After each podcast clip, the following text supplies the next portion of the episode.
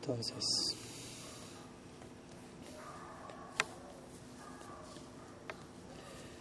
nuevamente, a todos bienvenidos, muy buenas tardes y una alegría poder encontrarme con todos ustedes, reencontrarme con algunos de ustedes después de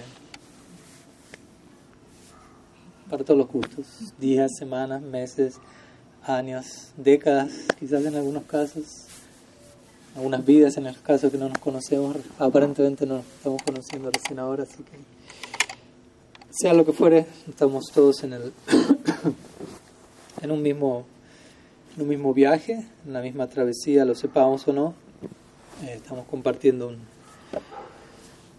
una misma necesidad, una misma búsqueda y, y es un importante punto de partida lograr coincidir en eso, lograr realmente sentirnos en un, en un, mismo viaje, ¿no? Es una manera muy importante de, de, eliminar toda, toda la dualidad y todo aquello que promueve todo tipo de conflicto en este plano, como hace unos días estuvimos compartiendo algunas ideas, obviamente en relación a, a los conflictos armados que están afectando no solo Europa, sino el mundo entero, y cómo en, en última instancia una de las mejores cosas que podemos hacer al respecto es sanar todo conflicto dentro de nuestro propio campo de batalla, por decirlo así. ¿no? Hay tantos Kurukshetras, tantos campos de batalla donde se están librando tantas batallas en tantos lugares, pero la esfera fundamental está dentro de nosotros. El mismo Bhagavad Gita parte con esa,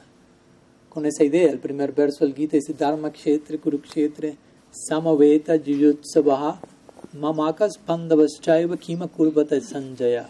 Dhritarashtra, famoso rey ciego e indaga de Sanjaya preguntándole, ¿no? en este campo de Kurukshetra, ¿qué hicieron los míos y los Pandavas? Entonces, inmediatamente el Bhagavad Gita, más allá de ser un, hecho histórico, está cargado de muchas capas de, de simbología y, de, arquetipos, por decirlo así, que podemos identificar rápidamente dentro de nosotros. Dhritarashtra inmediatamente se autoasigna el rol de, de la mentalidad dividida por el apego material. Entonces, en el campo de batalla, ¿qué pasó con los míos y con los hijos de Pandu? ¿No? inmediatamente mostrando ese tipo de, de inclinación, de parcialidad, que es la que inmediatamente inaugura, por decirlo así, el mundo de la dualidad material, nos arroja ese plano, en el cual obviamente la, la, norma es, es el temor. El Bhagavatam dice eso, en donde el temor surge debido a la absorción en, la dualidad. En la medida que creamos dos bandos, como mínimo dos bandos, allí sigue expandiéndose la noción divisoria y alienada de la realidad, pero en la medida que percibimos la realidad en términos de, de algo que está fragmentado de raíz, en la medida que no podemos percibir una unidad de raíz, automáticamente surge el temor, porque estamos relacionándonos con la realidad de manera eh, fragmentada, de manera dislocada, básicamente. Y eso genera temor.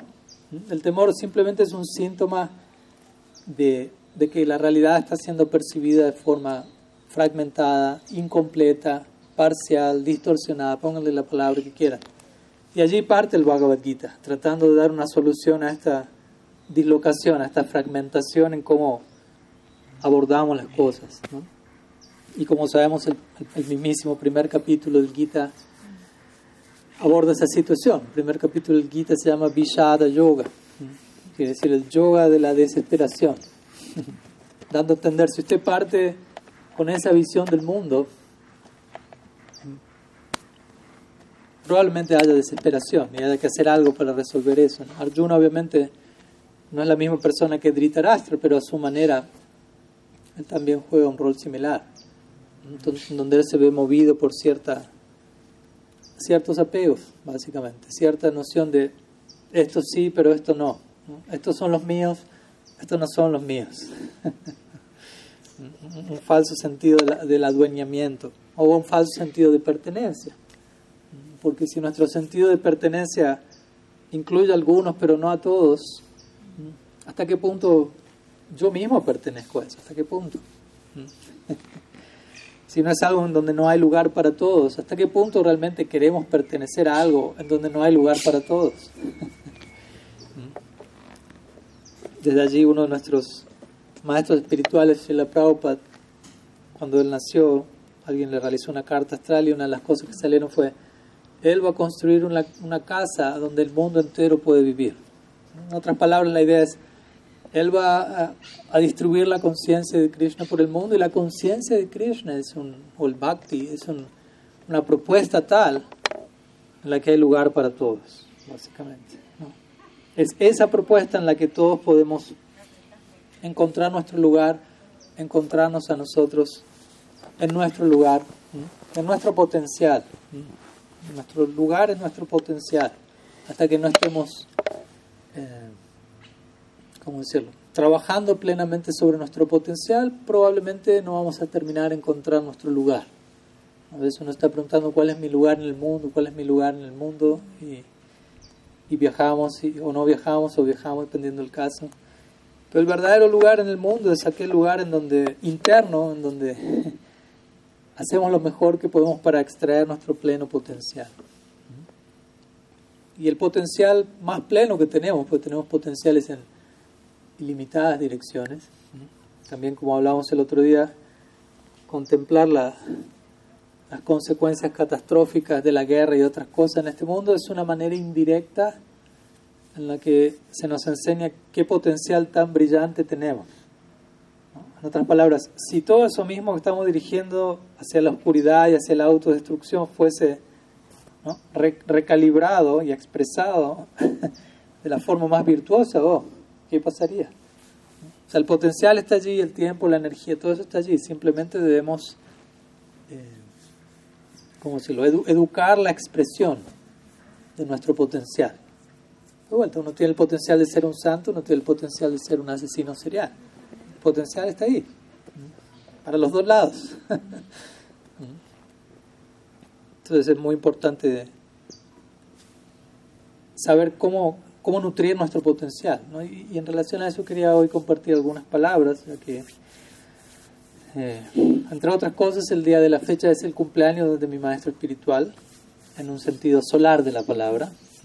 Generalmente el cumpleaños se suele celebrar lunarmente, de acuerdo al calendario lunar el cual siempre coincide con un día previo a, Sri Gaur Entonces eso lo vamos a estar celebrando el día miércoles. De hecho, mañana estoy yendo para allá, si Krishna quiere. Estaremos celebrando junto con él en persona.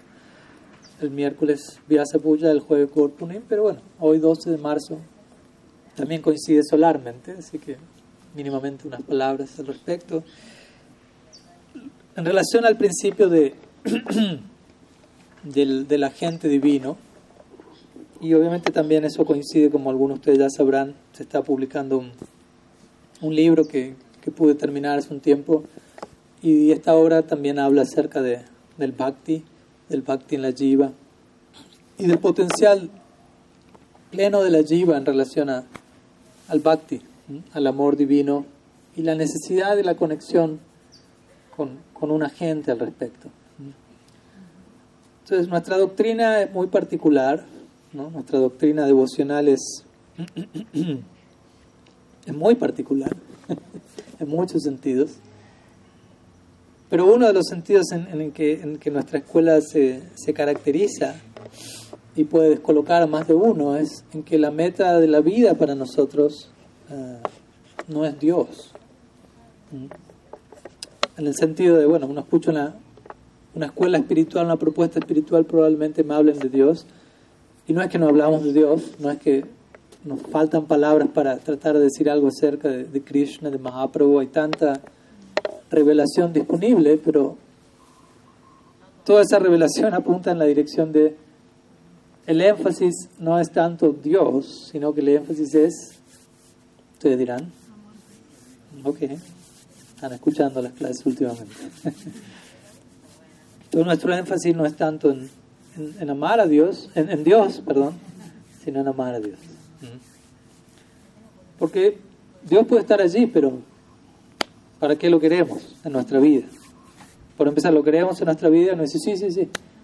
No está completa la ecuación allí. ¿Para qué? Queremos algo de Él, queremos ofrecer algo a Él, queremos ofrecernos a Él. Hay niveles de todo eso. Que Él me ofrezca algo a mí, después, bueno, yo le ofrezco algo a Él, después yo me ofrezco a Él, y así sucesivamente. Entonces, nuestra escuela, conocida como Gaudiya Vaishnavismo, Gaudiya Vedanta, Krishna Bhakti, varios nombres, enfatiza este principio de manera muy especial. Estamos especialmente interesados en el amor por Dios, en el amor divino, en la expresión más noble, más digna del afecto trascendental. Y allí vamos, ¿no? allí va nuestra atención, allí va nuestra vida, allí deseamos darnos, allí deseamos entregarnos, en donde encontramos una representación genuina del, más puro afecto, básicamente.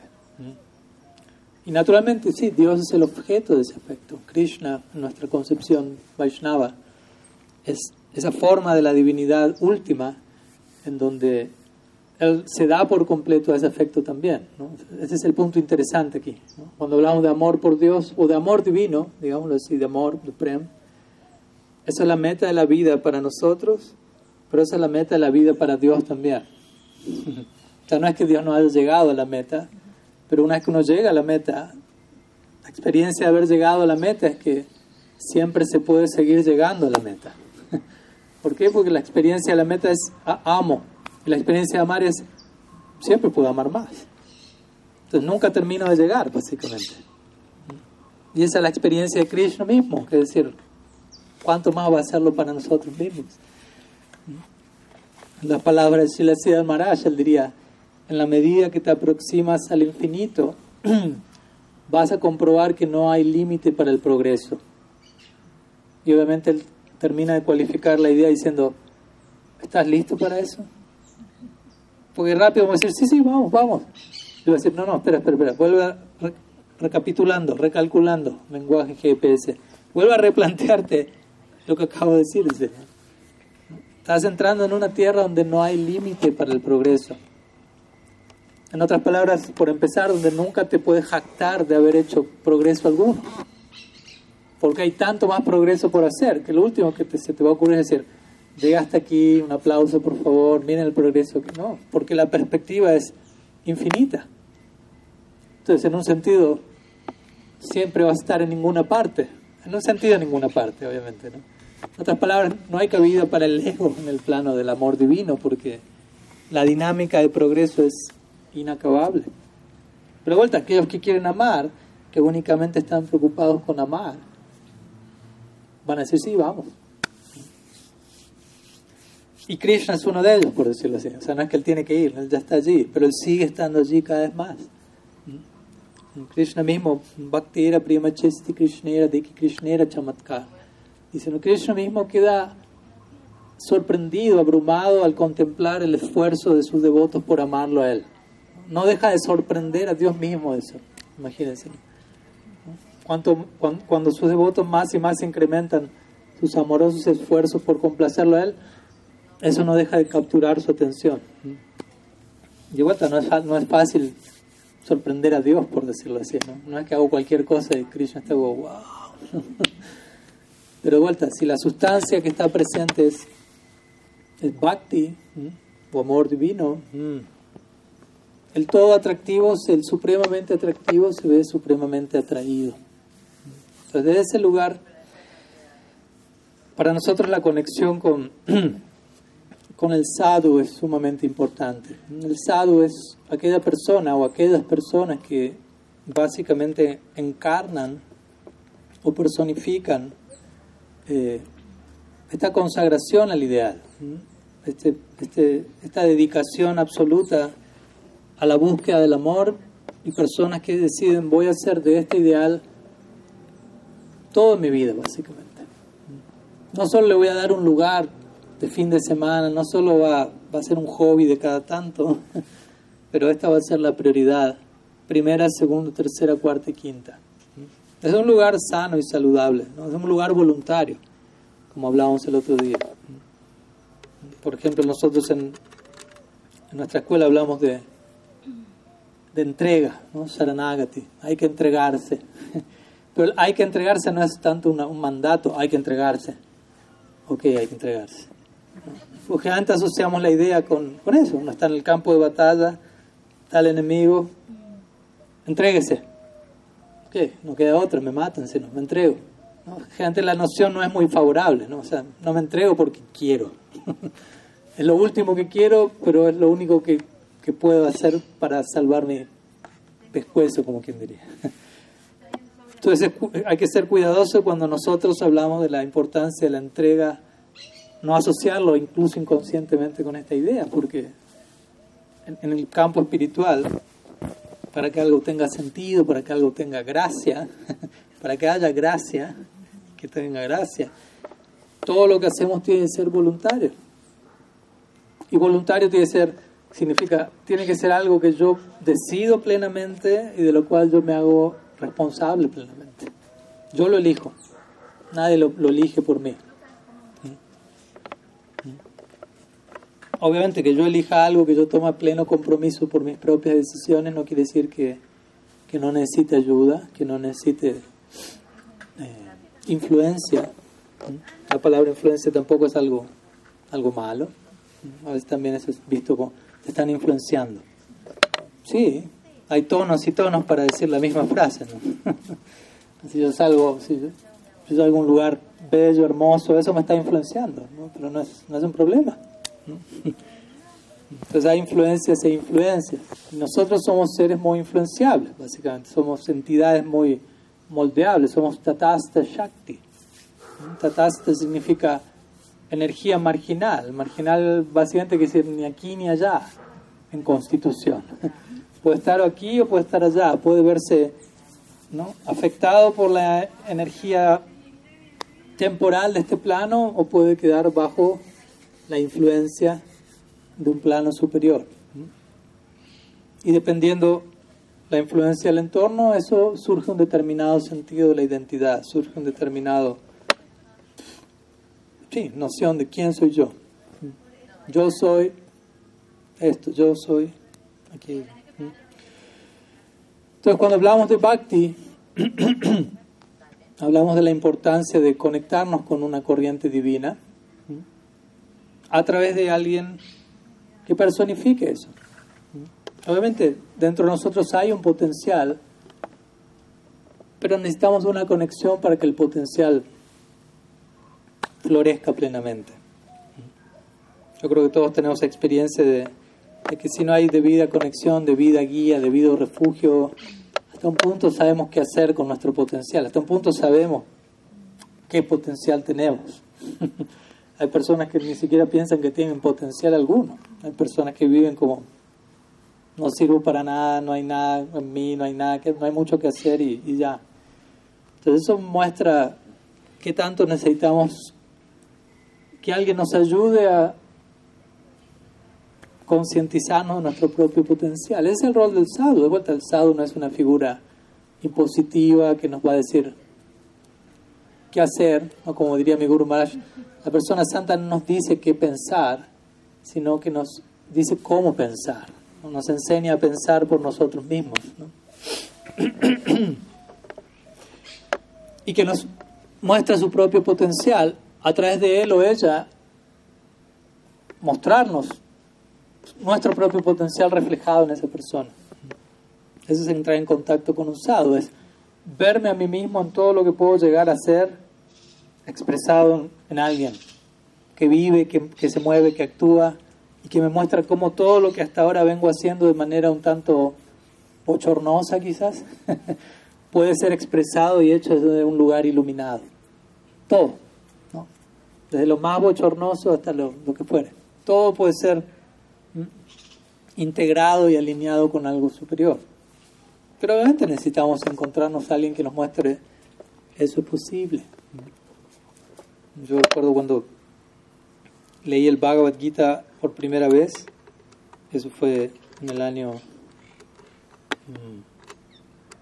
99, mm, o sea, ya 23 años atrás. La primera vez que leí el Bhagavad Gita entero. Y fue un libro, fue, fue una experiencia epifánica, como quien diría, ¿no? Fue algo revelador, pero inmediatamente vino esta aprehensión, ¿no? Pero, ¿será que hay alguien que esté practicando esto? ¿Será que voy a encontrar a alguien que, que sea el libro encarnado, por decirlo así? ¿Será que es un libro y, y, es una fábula y es más una obra de ciencia ficción que nadie la llevó a cabo o, y quedó acá? Obviamente si estamos aquí después de 23 años es porque no era solo un libro. Aunque obviamente en el camino uno tiene distintos tipos de experiencias, muchas más de las que me hubiese imaginado que hubiera que iba a tener. Pero aún así nada de eso anula el principio básico y la necesidad básica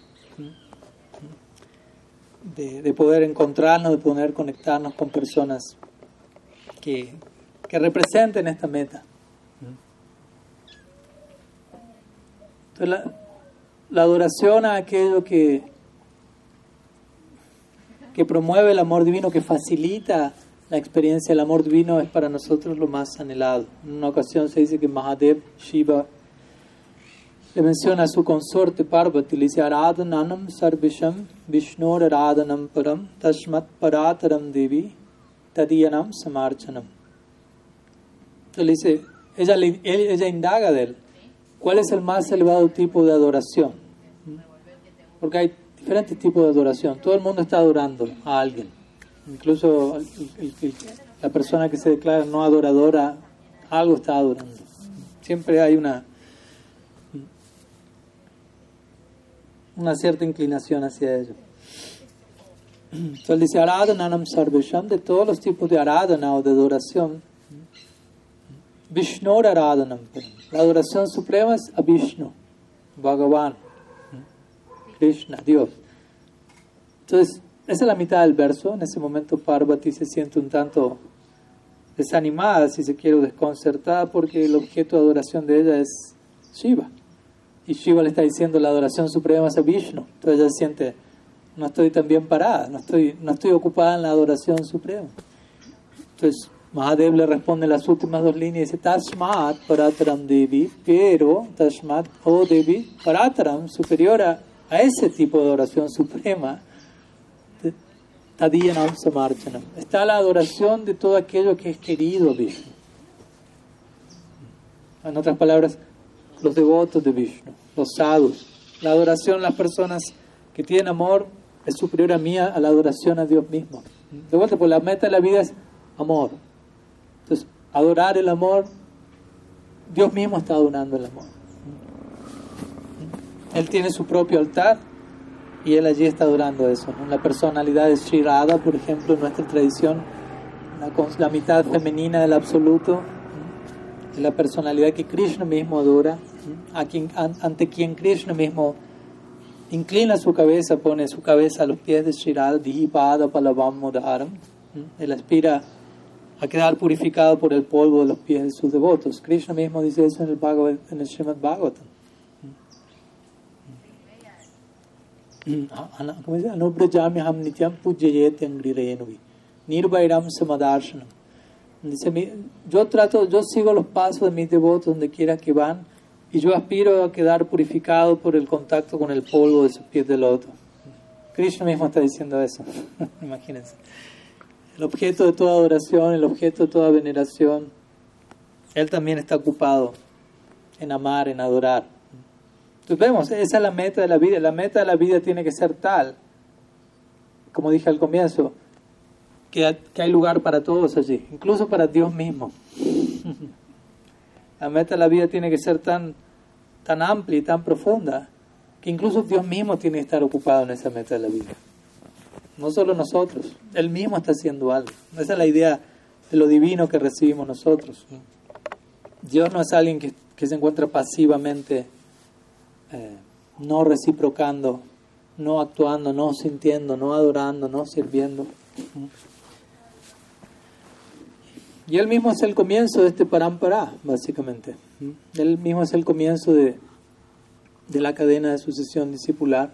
El mismo Guru, Acharya Mambijaniam, Krishna dice en el Bhagavatam, yo soy Guru. En otras palabras, yo soy Dios, pero al mismo tiempo yo soy Guru. Yo enseño cómo amar. Yo amo también. Yo soy amado, yo amo también. Nosotros somos invitados a,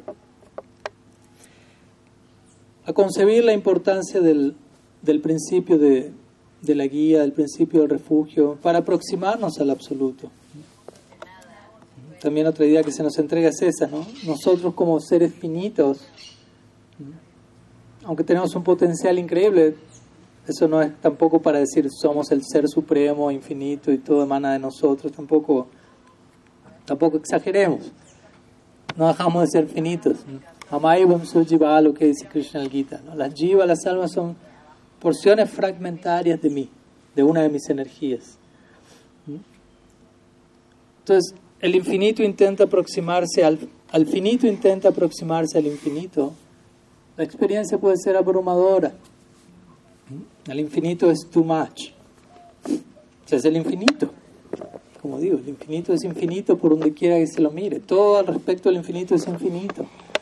Imagínense cómo nosotros podemos sobrellevar eso, que generalmente estamos más acostumbrados a un pensamiento lineal, tridimensional, todo en su, en su lugar, en su sitio, todo en su que nada se escape, y de repente infinito, infinito, infinito, infinito.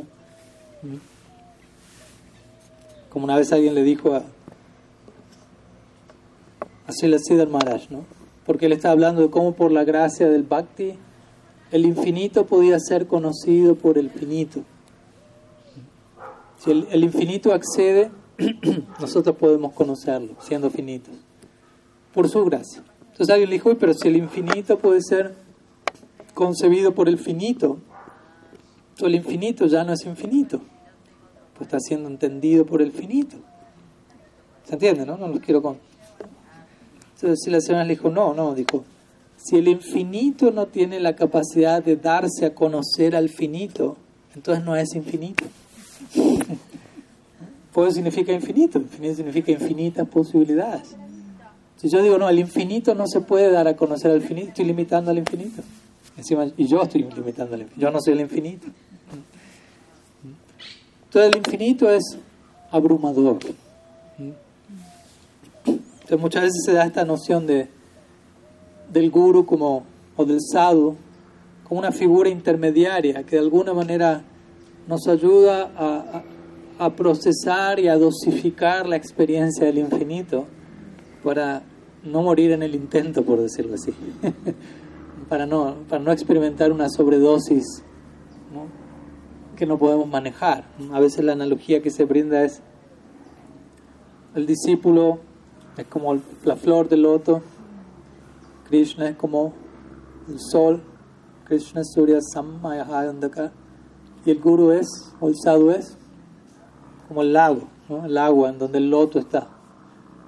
Entonces el agua está permitiendo que el loto se nutra del sol. Pero usted retira el agua, deja solamente loto versus sol. ¿Quién gana la pelea? Por decirlo así. El loto queda hecho cenizas en el acto. Pero si hay agua de por medio, en lugar del loto ser quemado por el sol, el loto es nutrido por el sol. La misma situación que lo puede eliminar a uno, lo termina nutriendo a uno. Pero ese elemento intermedio es requerido allí, que, de vuelta es representado en la forma del sadhu, del bhakti, bhakti, bhakta, estamos hablando del mismo principio. Chila Raghunath Goswami diría algo más extremo, como esa misma analogía multiplicada a la enésima potencia, como bien el estilo de Srila Raghunath Goswami, quizás no es muy introductorio, pero bueno, vamos a compartir. Entonces él, él en un momento pronuncia una serie de oraciones, sobre todo en separación de, su, de sus gurus. Swarup Damodar, Rupa Goswami, Sanatan Goswami, en separación de sus, de sus sadhus, por decirlo así. Y él se encuentra viviendo en Vrindavan Raghunath Goswami dice, en separación de mi Gurudev. Dice, Giriraj Govardhan se asemeja a una serpiente pitón abierta, dispuesta a devorarme. Radha Kunda se, se asemeja a las garras y a, las fauces abiertas de un tigre a punto de acabar conmigo. O sea, todo eso que en otro momento me daba vida y me nutría, en separación del sadhu, parece estar queriendo acabar conmigo. De vuelta, esto no es obviamente un insulto o una crítica a un lugar sagrado, sobre todo si viniendo alguien como Das Goswami, sino un, punto importante que él está haciendo. El aproximamiento a lo divino, a lo sagrado, sin este tipo de, agencia que nos ayuda a percibir todo debidamente, sin, sin la persona que personifica el amor, el bhakti de vuelta. Giriraj Govardhan no es diferente de Krishna.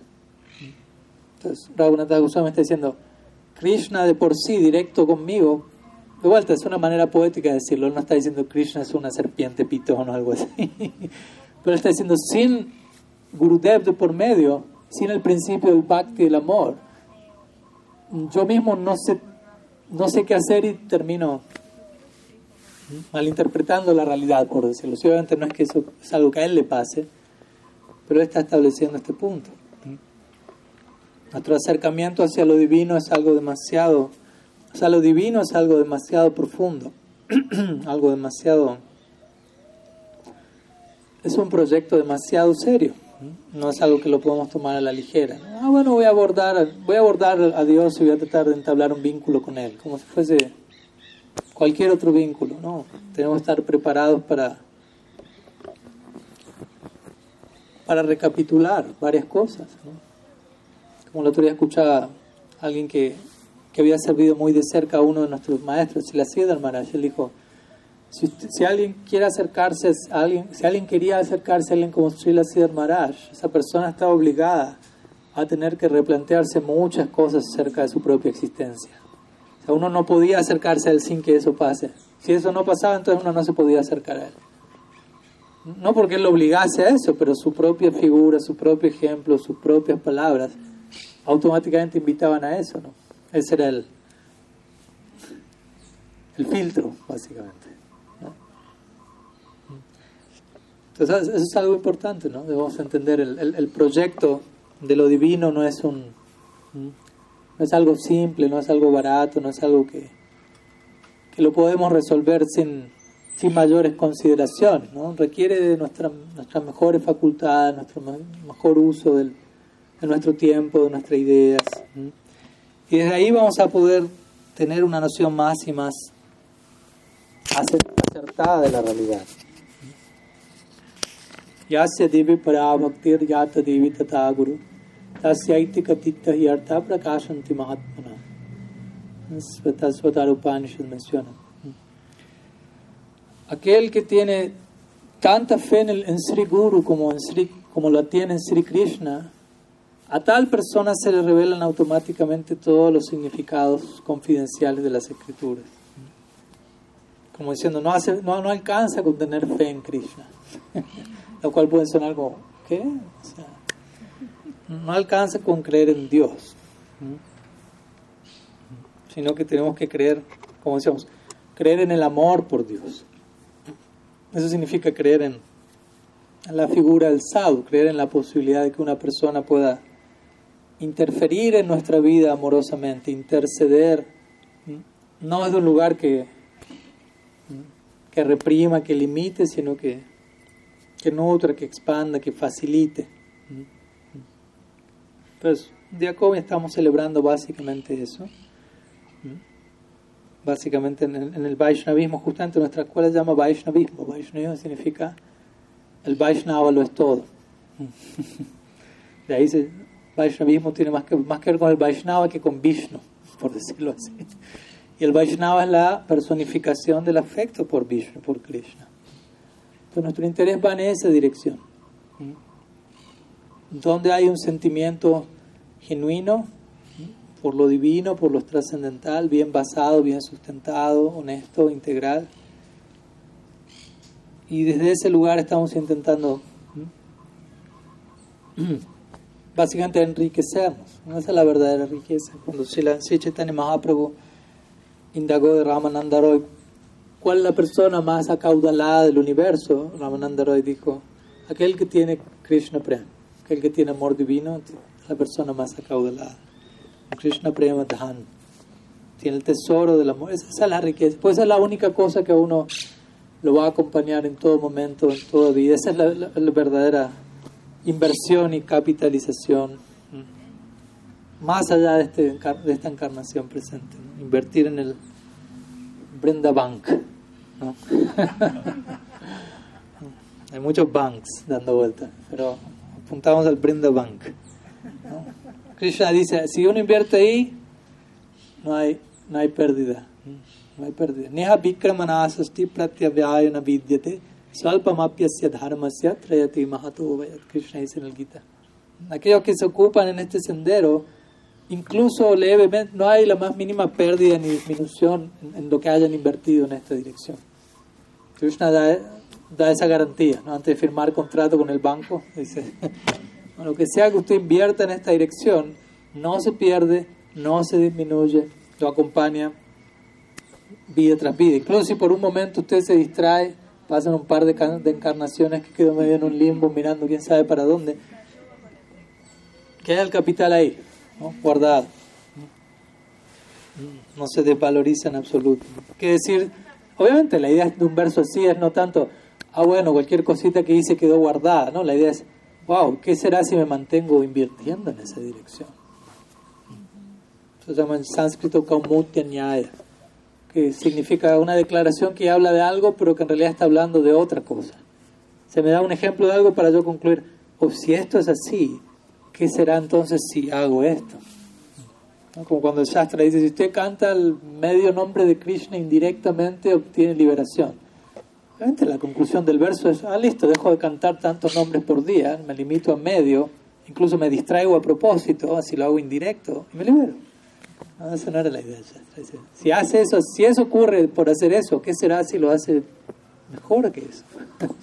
¿Cuál será la meta? ¿Qué hay por encima de la liberación? ¿Y qué hay por encima de la liberación? Bhakti. Bhakti es, un, es una situación post-liberada donde alguien está ya liberado y aún así interesado en bhakti. Ese es el, ese es el, el ejemplo del, del Bhagavatam, del Srimad Bhagavatam. Sukadev Goswami encarna ese principio. Sukadev Goswami era Atma Ram, estaba más allá de, más allá de un coping incluso. si se andaba por la vida sin ropa, no porque era adepto al nudismo ni nada por el estilo, simplemente porque no estaba consciente de que, de que andaba sin ropa. no tenía no se percataba de esa plataforma de existencia, no tenía deseo mundano alguno. Y aún así el Bhagavatam dice, él se tomó el trabajo de estudiar el Srimad Bhagavatam, que es un trabajo. 18.000 versos. Ya leerlo es un trabajo. Estudiarlo es otra, otra cosa, es estudiar algo. Y uno dice, pero Sukadev Goswami estaba por encima, más allá de las tres gunas, más allá de la influencia de este mundo. ¿Qué necesidad tomarse el trabajo de estudiar el Srimad Bhavatan? Y justamente la idea es, que el Srimad Bhavatan está más por encima de este mundo. Sukadeva Goswami dice, yo estoy liberado de este mundo, pero el Srimad Bhavatan no es de este mundo. Entonces yo me estoy tomando el trabajo de algo que está por encima de este mundo. Entonces básicamente un, un sadhu es alguien que está abocado a esa tarea post-liberada. De vuelta, lo importante aquí no es tanto me libero, no, le libero, no me libero, sino la, verdadera, como el otro leía, Richard Rohr, un sacerdote eh, franciscano, no, no estaba hablando obviamente de Sukadev Goswami, conoce a los devotos igual. y él decía, la, la pregunta realmente heroica no es tanto eh, obtengo la resurrección o no, o sea, como yo mismo me libero, no en, las en términos cristianos, sino ¿Qué hago con mi resurrección, por decirlo así? Esa es la pregunta realmente heroica. No, no tanto me libero, no, no me libero, sino ¿qué hago con eso una vez que eso pasa? ¿Qué hago con mi liberación? Obviamente primero hay que saber cómo vivir de una manera liberada, pero sí, ¿qué viene luego de la liberación? Esa es la, pregunta en la que el, el Bhakti principalmente se, se enfoca, ¿no? ¿Qué hay más allá de la liberación? Una vez que alguien alcanza la liberación, ¿qué ocurre sobre esa plataforma? Lo cual es como, wow, o sea, La mayor parte ni siquiera está preocupada por la liberación. Ni siquiera entiende que, que eso puede ser posible y necesario. El Bhakti nos habla de algo muy profundo. De vuelta, Bhakti es una meta que está por encima de moksha, de mukti, de la, de la mera liberación. Bhakti implica liberación de la liberación incluso. Alguien que, ama, alguien que ama ni siquiera está preocupado en, salir de este mundo y por eso Bhakti no es, tan fácil, no es tan fácil de entender. Porque alguien que está preocupado por liberarse de este mundo, por no estar atraído a nada de este mundo, y que se vuelve un gran, no sé, renunciante que se va a vivir a una cueva en la montaña y que vive con un taparrabos y que casi no come, uno dice, wow, esa persona es súper super avanzada. Explícitamente lo puedo ver. ¿Se entiende? Pero alguien que es un bhakta probablemente no está haciendo nada de eso. Quizás tiene un celular, quizás vive en este mundo, pero está orientado a ver todo como un Shakti de Bhagavan, con una energía de Krishna, está utilizando todo eso al servicio de Krishna, idealmente. ¿no? Obviamente no, es no hay que explotar esa idea, hay que llevarla a cabo, que no es fácil, pero es posible. Y a lo que voy es, un bhakta puede no verse tan explícitamente avanzado como yogi en la caverna, pero posiblemente un bhakta puede ser más avanzado que el yogi en la caverna. Pero generalmente para nosotros tenemos muchas veces una noción más, más externa de cómo medir el avance espiritual. Entonces, si alguien tiene dreadlocks, barba larga y es hindú, ya está al borde de la santidad, básicamente. ¿no? Y, no necesariamente. ¿no? De hecho, en la India, interesantemente, hay varios sadhus que uno, uno ve sadhus que tienen dreadlocks que llegan como al suelo, pero hay varios, y yo supe de varios, que ellos compran los dreadlocks y se los adhieren a, de vuelta, tampoco, no es que estoy jugándolo por hacer eso, pero digo, uno capaz que piensa, wow, cuanto más largo el dreadlock, más adicar tiene esa persona o algo así, ¿no? Y el otro dice, ah, bueno, listo, entonces va y se compra un dreadlock de tal adicar, por decirlo así. y de vuelta, todo eso es algo completamente externo, limitado a lo capilar, básicamente. O sea, ¿qué tiene que ver lo capilar con, con el progreso interno? ¿no? Pero a veces nosotros podemos caer en eso, ¿no? Oh, un pelo largo, barba larga, poca ropa, ceniza, flaquito, vive en una cueva, ya está, listo, está. Y obviamente no es que uno ha de despreciar eso si eso es genuinamente abordado. Pero no quisiera que alguien que presente otro packaging, por decirlo así, sea necesariamente menos avanzado. Al menos a la hora de, analizar Bhakti, Bhakti no tiene que ver tanto con, con Gyan, con Vairagya, con desapego de este mundo, con rechazo a lo temporal. Ese no es nuestro sendero, así no es como se mide dónde está alguien parado en términos de bhakti. Y hay muchos ejemplos al respecto en nuestra escuela. Pundarik Vidyanidhi, quien él aparentemente parecía alguien mundano, pero era un devoto del más alto calibre. Pero que se, se, adornaba con, con, todo, con toda una serie de, de elementos de mundanalidad para pasar desapercibido y para que el mundo piense, ah, este es un tipo mundano. Y él quería generar esa idea para que nadie lo moleste y él internamente pueda estar, para que nadie le ande diciendo, oh, es un santo, es un gran devoto, pues hay que lidiar con eso también. hay que lidiar con toda una audiencia corriendo detrás de uno, lanzándole una sobredosis de Kijae. Kijae, Kijae, Kijae, Kijae, hay que saber qué hacer con eso. ¿no? conocemos grandes ejemplos, Madhavendra Puri mismo, ¿no? Sabemos la famosa historia, Madhavendra Puri llegó a un lugar y, y él pensó en aprender la receta para preparar un arroz dulce para, para su deidad, pero luego pensó, ay, quisiera probar ese arroz dulce, si conozco la receta y se la podemos ofrecer. Él dijo, no, en realidad quiero yo saborear ese arroz dulce, soy un disfrutador, mejor no pregunto nada. Y en realidad él no quería probar nada, él quería ofrecer realmente. Pero la deidad escuchó eso y y ese día robó, separó un pote de arroz dulce para Madhavendra Puri, como sabemos se le reveló en un sueño al Pujari y le dijo, guardé esto para Madhavendra Puri, llévaselo. Y el Pujari fue al otro día y empezó a buscar, ¿dónde estaba Madhavendra Puri? ¿Dónde estaba Madhavendra Puri? La idea de Gopinath guardó esto para ti, imagínense, o sea, qué personalidad. Fama inmediata, ¿no? O sea, y cuando Madhavendra Puri escuchó eso, O sea, recibió el pote y él huyó inmediatamente de ese lugar. Porque él sabía, detrás de este pote viene pratista. Pratista significa posición, fama, reconocimiento. Él huyó despavorido de todo eso, sabiendo, no, no quiero eso, no estoy interesado en eso, no estoy practicando para eso. E incluso si eso viene como un subproducto, es peligroso. Huyo de eso. Entonces, desde ese lugar muchas por eso se dice Vaishnav Vera Kriya Mutra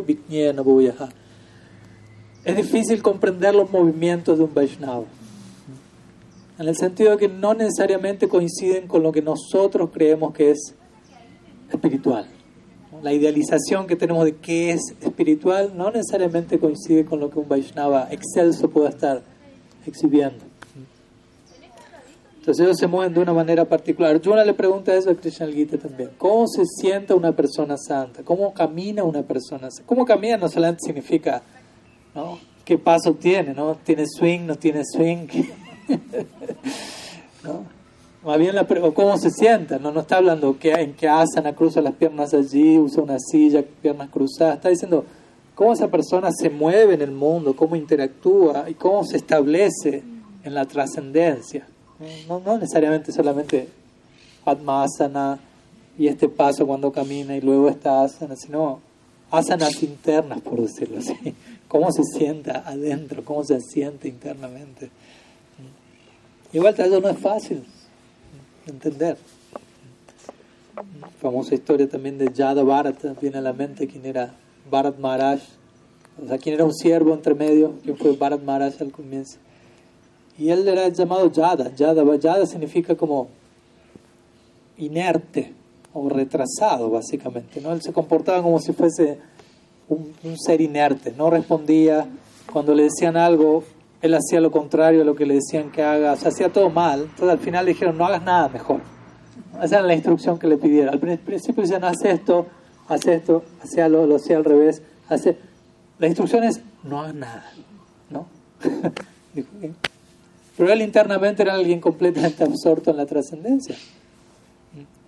Y en un momento lo, ocuparon para llevar un palanquín de un rey, porque él era alguien físicamente fornido.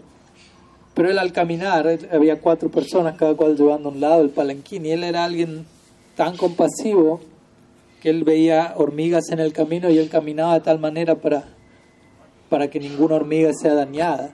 Pero al, él cuidarse de no pisar a ninguna hormiga, el palanquín el movimiento del palanquín era completamente interrumpido. Entonces el rey, quien estaba siendo llevado, no pudo comprender el caminar del Vaishnava. Entonces, de vuelta viene esta idea, no es fácil entender cómo un Vaishnava se mueve en este mundo, no, no solamente de vuelta físicamente, externamente, sino incluso internamente.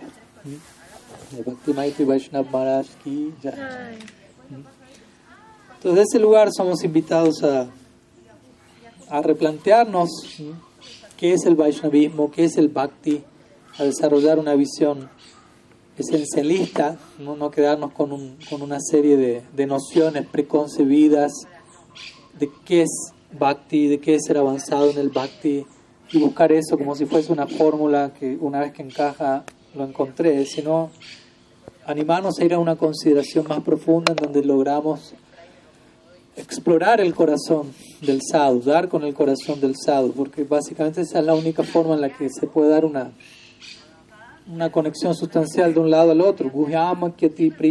dice Rupa Goswami. Si queremos ser llenados por la presencia sadhu en nuestra vida, si queremos que, que los agentes de la divinidad accedan a nuestro corazón, llenen nuestro corazón, primero tenemos que abrir nuestro corazón, vaciar nuestro corazón debidamente ante esas personas también. Tiene que haber una disposición mm, nuevamente voluntaria, basada en una confianza bien construida, bien experimentada.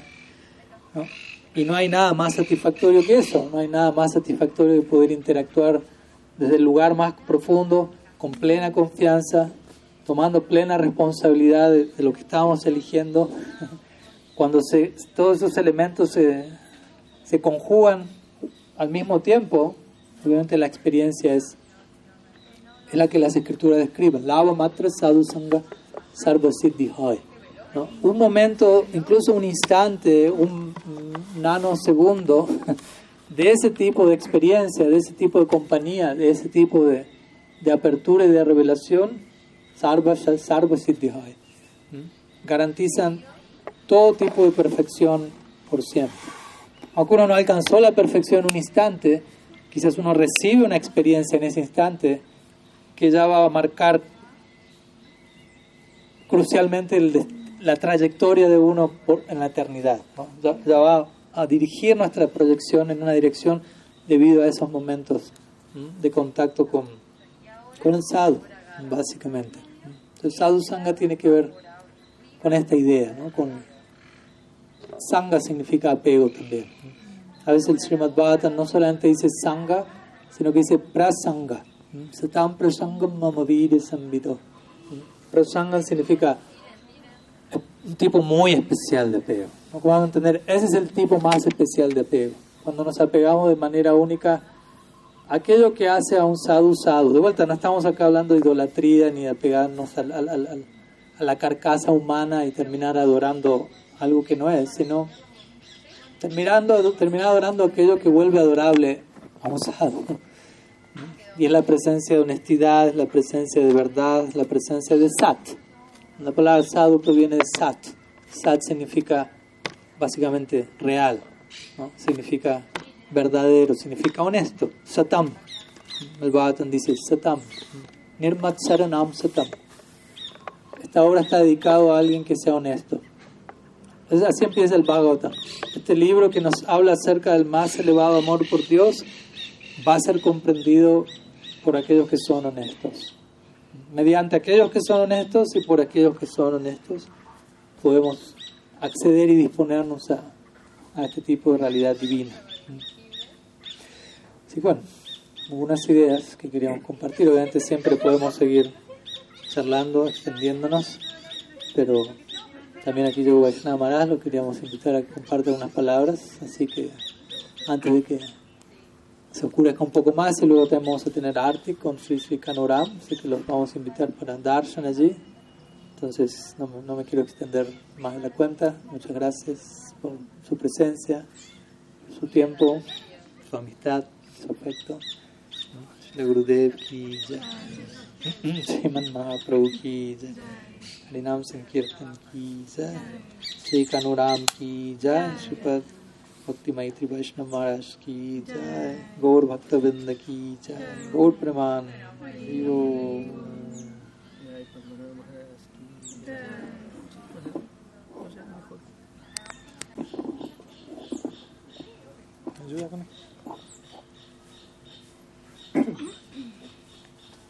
Muy buenas tardes, ¿cómo están? Una alegría recibirlos, una alegría compartir ustedes este momento, esta linda tarde, aquí con, la compañía de, de Maharaj también. Eh, a mí me da mucho gusto pues, eh, eh, compartir este momento con, con él. Y bueno, no tenía nada en mente para hablar, de hecho no sabía que iba a hablar, pero bueno, así, son las cosas y...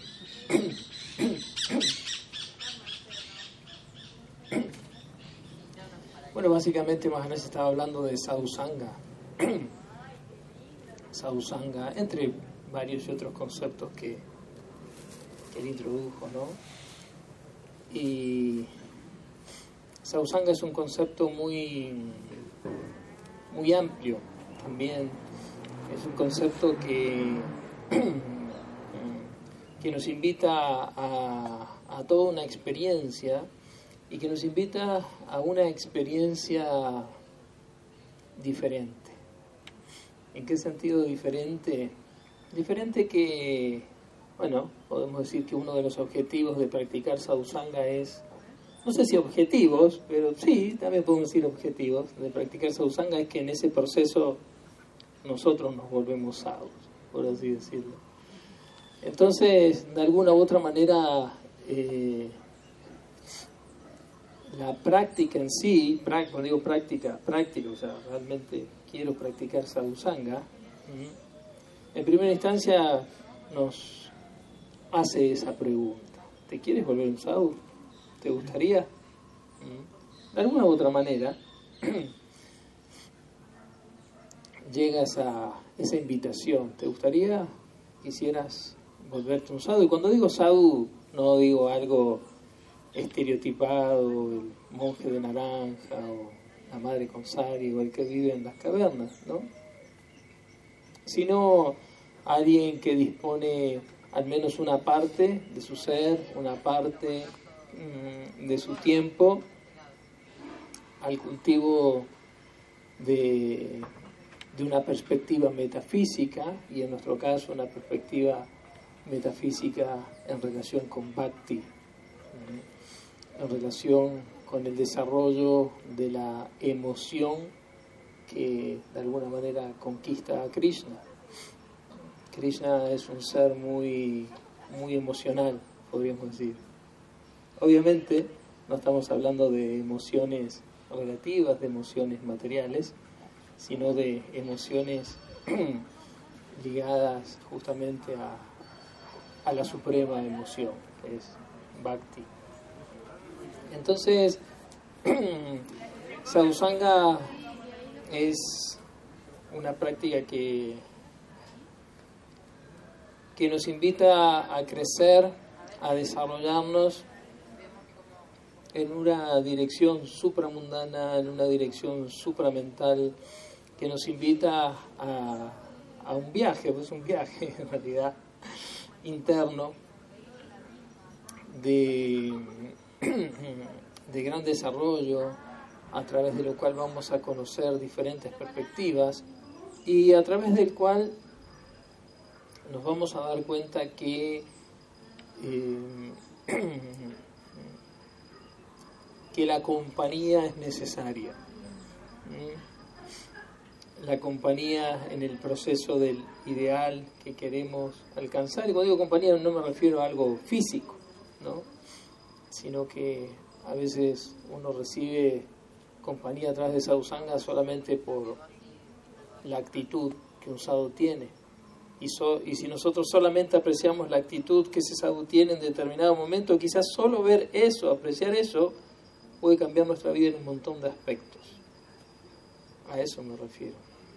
Entonces escuchamos una palabra que llega en el momento justo, en el día oportuno, y después de escuchar esa palabra en el momento justo, en el día oportuno, dice, sí, voy a cantar, voy a hacer tal cosa. Y quizás esa misma palabra uno la escuchó muchas veces, pero viene del corazón de una persona que, que tiene experiencia de eso, que, que practica, que lo siente, que lo vive, que lo quiere, que lo anhela, que lo desea, que lo ha procesado, que lo ha madurado adentro suyo. La misma palabra, te invito a cantar. Y uno queda, ah, sí. si eso llega a nosotros en algún momento, de alguna manera u otra, significa, bueno, tenemos la apertura, tenemos la, sensibilidad para practicar sadhusanga. Sadhusanga nos invita a, ¿cómo decirlo?, un viaje de oportunidades. Es un viaje de oportunidades de oportunidades muy, muy delicadas, muy invisibles a los ojos físicos, pero son oportunidades de las más mm, especiales que podemos recibir en nuestra vida.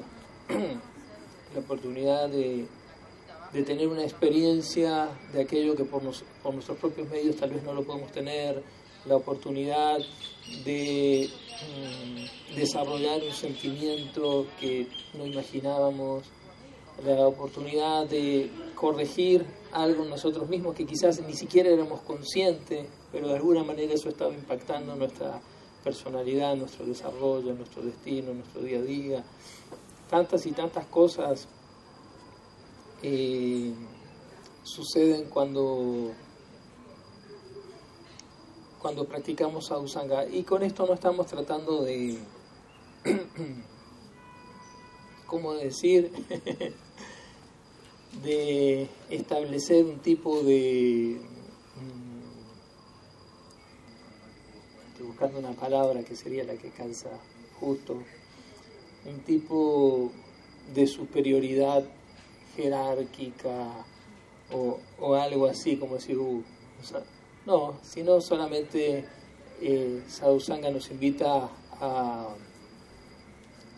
a un tipo de, de experiencia, como dije anteriormente, y también a un tipo de, de naturalidad. ¿Por qué digo un tipo de naturalidad? ¿Y por qué no tiene que, primero que no tiene que ver con algo jerárquico? Porque en realidad los sentimientos, la madurez que alguien pueda tener en relación a Bhakti o el resultado al que ha llegado después de, de tapacias, de sacrificios, de oración y de tantas cosas, no, no tiene una connotación jerárquica.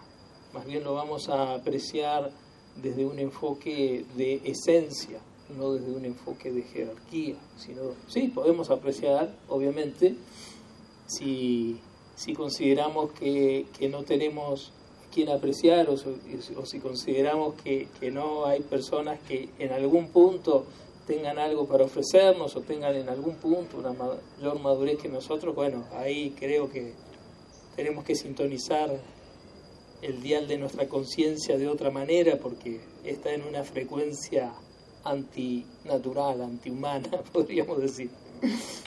Pero es natural y es saludable eh, poder apreciar sanamente eh, aquello que queremos desarrollar o, sí, aquello que queremos desarrollar o aquello que necesitamos desarrollar, desarrollar. Entonces, desde ese punto de vista, es que digo que Sadhusanga nos invita a una experiencia natural, si la sabemos entender, no algo jerárquico, sino algo natural donde vamos a simplemente apreciar, así como a apreciar, eh, no sé, esta arboleda, esta tarde, este paisaje, los pajaritos, tantas cosas que podemos apreciar. Mm, cuando empezamos a mirar hacia adentro también aprendemos a apreciar cosas que tienen que ver con el mundo interno, cosas que tienen que ver con el desarrollo interno. A veces hay personas que hablan muy bien del mundo externo, que no está mal, la naturaleza es fantástica y es maravillosa y, saben expresar un gran aprecio hacia ello, pero muchas veces ese aprecio a, sobreenfatizado, por así decirlo, aunque no hay límites para apreciar la naturaleza, porque es maravillosa, pero pero muchas veces ese, ese, ese enfoque radical, mejor dicho, ese enfoque radical, quizás por un lado está mm, dando a entender o, mostrando que, que los ojos están mirando solamente hacia afuera. Y así como hay mucho para mirar hacia afuera, hay mucho para mirar hacia adentro. Y en la medida en que nosotros miramos hacia adentro de una manera constructiva, positiva, amable para con nosotros mismos, no sino amable, en esa medida mm, nos volvemos humildes y en la medida en que nos volvemos humildes también eh, apreciamos los, los tesoros que se encuentran en el desarrollo del mundo interno de otras personas. Y eso es Abusanga. Y a eso me refiero con que Sadhusanga nos invita a una instancia de naturalidad y no a una instancia de imposición jerárquica o algo por el estilo. Entonces, eh, esa naturalidad en realidad es parte de, la vida, es, es parte de la vida del que realmente le da valor a su vida. Hay que decir, si, si a nuestra vida le damos un valor uh, trascendental o un valor proyectado hacia la trascendencia, un valor en relación a Bhakti. Entonces, bueno, aquí algunas palabras así muy, muy espontáneas, muy, muy naturales para compartir con todos ustedes. Ah, bueno, el tiempo El tiempo pasó muy rápido, ya mañana Maharaj se va.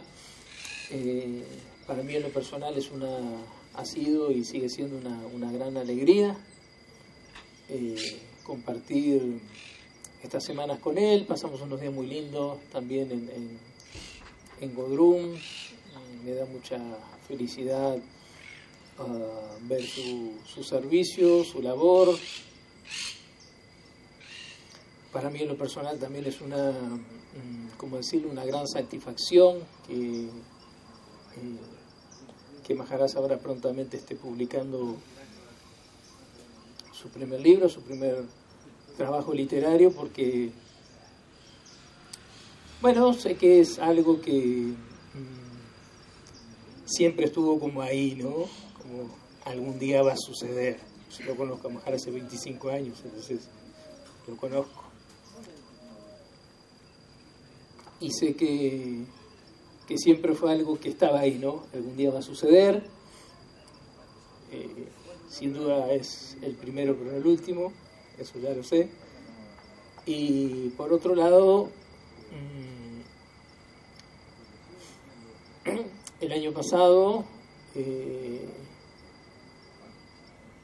no, 2020, ya estamos 2022, el, el, creo que llegó en agosto o algo así del 2020 y se quedó seis meses acá. Y,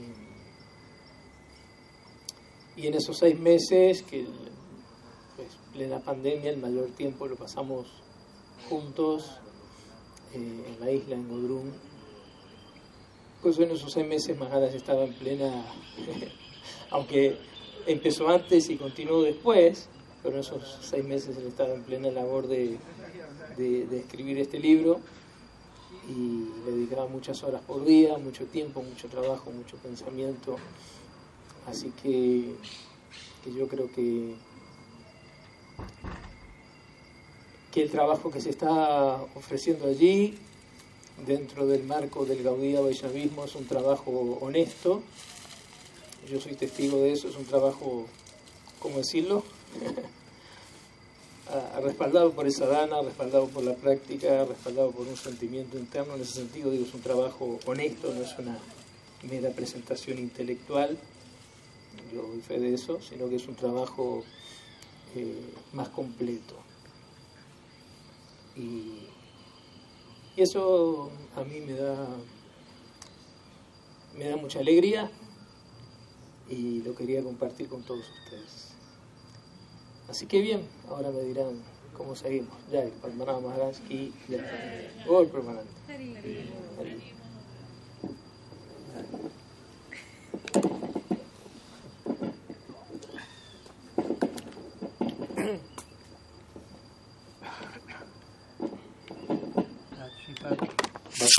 Vaishnav Maharaj ki Gaur Premanand